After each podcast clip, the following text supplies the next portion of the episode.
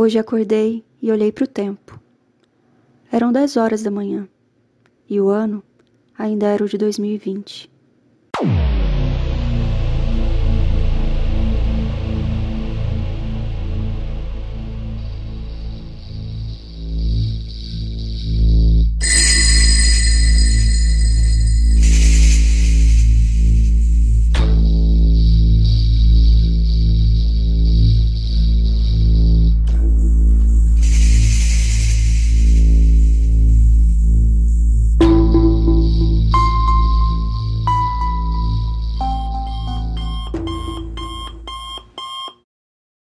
Respirei fundo e levantei-me para fazer o meu café.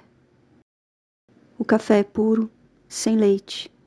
É amargo e sem açúcar. Ao tentar bebê-lo, senti o quanto estava quente e ele se derramou. Vendo a poça de cafeína, senti que a única certeza e verdade do meu dia havia desaparecido. E Zaratustra aproveitou o meu momento de desamparo e me gritou: Deus está morto. Zaratustra dá voz ao pensamento de Nietzsche, um filósofo da segunda metade do século XIX. Nietzsche falou da morte do seu tempo, a modernidade. Sentia que habitava um mundo de estruturas caídas, feito de escombro e pó. E tudo começou num tempo ainda mais distante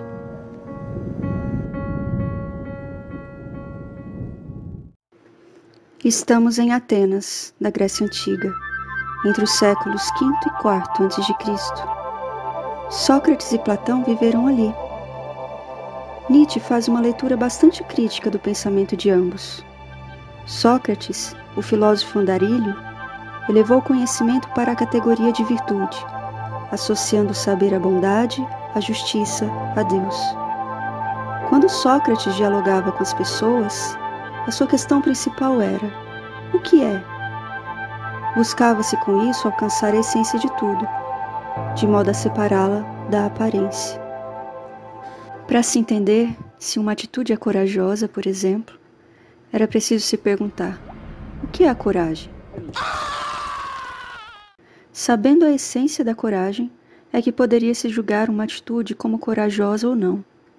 Ainda que no final dos diálogos ele costumava chegar à conclusão de que nada sabia. Mas este não saber seria o ponto de partida para se buscar essas essências e não se contentar com achismos. Platão, como um bom discípulo de Sócrates, vai além e elabora a teoria das ideias, cindindo o mundo em dois: o mundo inteligível e o sensível. Ele traçou uma linha hierárquica colocando um acima do outro. Visão essa que caiu como uma luva para o cristianismo posterior, mudando a nossa forma de olhar para tudo. Para Nietzsche, o cristianismo é o platonismo para o povo. Nietzsche nos aponta nestes pensamentos a tirania do justo, do verdadeiro, do belo e do bom, sobre o desmedido e desregrado que é a própria vida. Isso acaba estruturando um saber que olha para a vida à luz de moralismos. Nasce o homem teórico, pronto para corrigir a existência através de uma razão apartada das desregradas forças instintivas. Poderia a razão existir desta forma? Lembra da velha e conhecida alegoria da caverna? Pois é. Platão disse que é papel de um filósofo, de um pensador, sair deste mundo sensível, das aparências, representada pelas sombras na caverna, e adentrar o mundo das ideias, da luz, da razão, da verdade, o mundo verdadeiramente real, das essências. O que há dentro da caverna ou do mundo sensível são apenas cópias mal feitas do mundo verdadeiro ou do mundo das ideias. Então, o que seria o corpo, já que ele é pura sensibilidade? Uma cópia imperfeita de algo maior que ele. Que algo? É aqui que se fundamenta a existência de todos os modelos a serem imitados. Imagine viver tendo que imitar algo que você jamais conseguirá ser. tudo isso trata-se apenas de racionalizações sobre velhos mitos que esses pensadores já acreditavam e com os quais os pensadores dogmáticos posteriores farão o mesmo.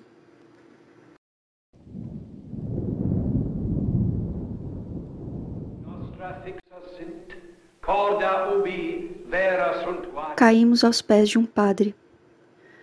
O cristianismo, visão política, social e cultural que reina absoluta durante toda a Idade Média, deu continuidade a essa estrutura de pensamento dualista. O que foi inventado? A ideia de paraíso e inferno, da vida neste plano terreno e da vida após a morte, em um plano celestial e eterno. Nada novo, né?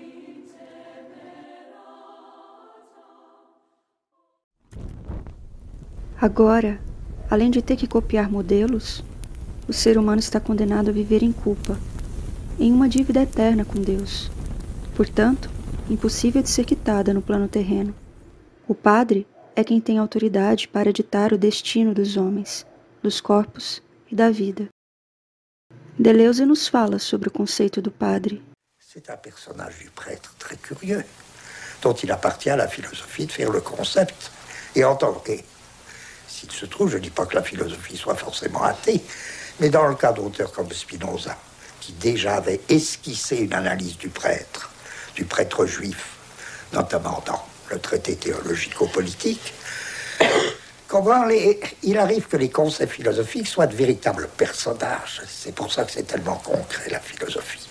Faire le concept du prêtre, eh ben, c'est comme un autre, euh, comme un autre type d'artiste ferait le tableau du prêtre, le portrait du prêtre. Ben, le concept du prêtre, mené par Spinoza et puis par Nietzsche, et enfin par Foucault, je dis que ça forme une lignée passionnante. Moi. Ben moi, je voudrais, par exemple, aussi m'enchaîner là-dedans, voir un peu qu'est-ce que c'est que ce pouvoir pastoral. Euh, on dit qu'il marche plus, euh, il faut voir ce qu'il a repris.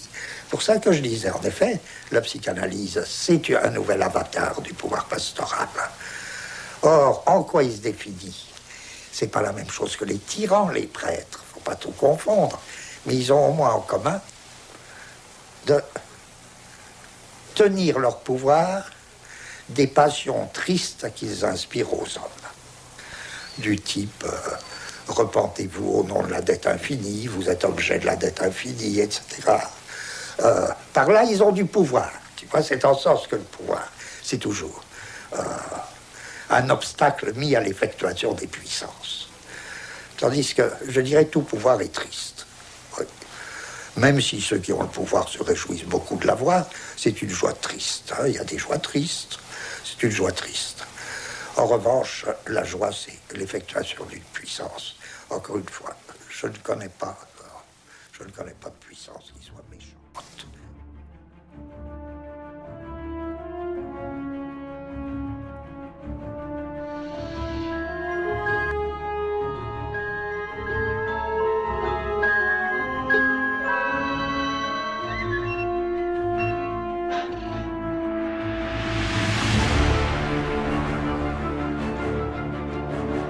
Onde estamos?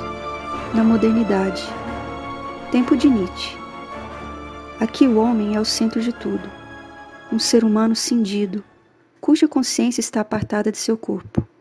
O homem que domina a natureza, que é ativo, capaz de pensar a si mesmo e ao mundo, que não depende mais de um padre ou de uma caverna para sair.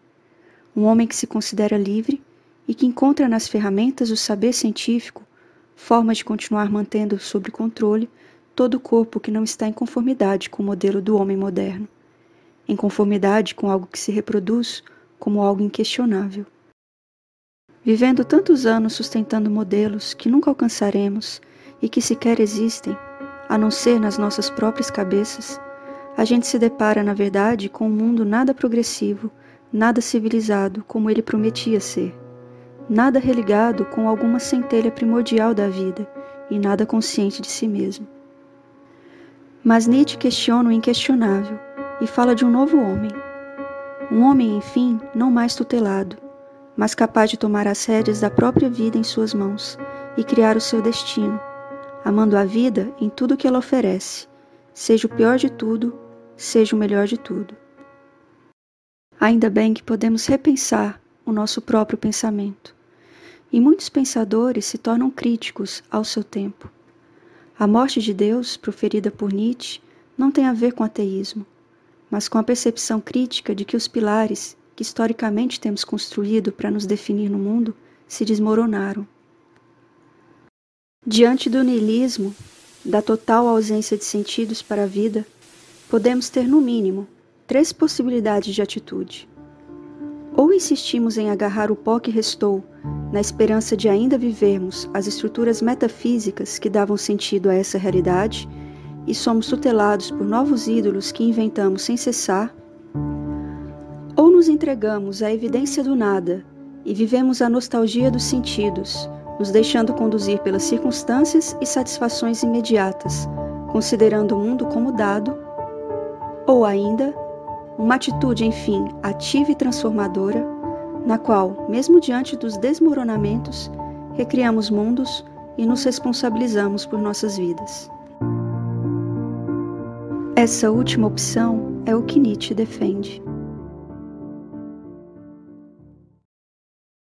Fico pensando, qual atitude em pleno século XXI estamos conseguindo ter?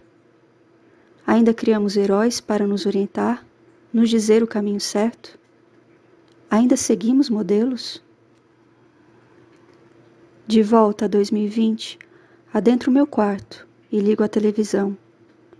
Ali encontro as mesmas bizarrices de sempre. Cloroquina, cloroquina lá do SUS. Eu sei que tu me curas em nome de Jesus. Quando vamos ter coragem de enfrentar a vida com as nossas próprias mãos, em vez de abandoná-la nas mãos de um herói que não existe e nunca existirá, seja qual for a cara que ele tiver? Quando o Brasil nascerá como Brasil e deixará de ser capacho de modelos externos?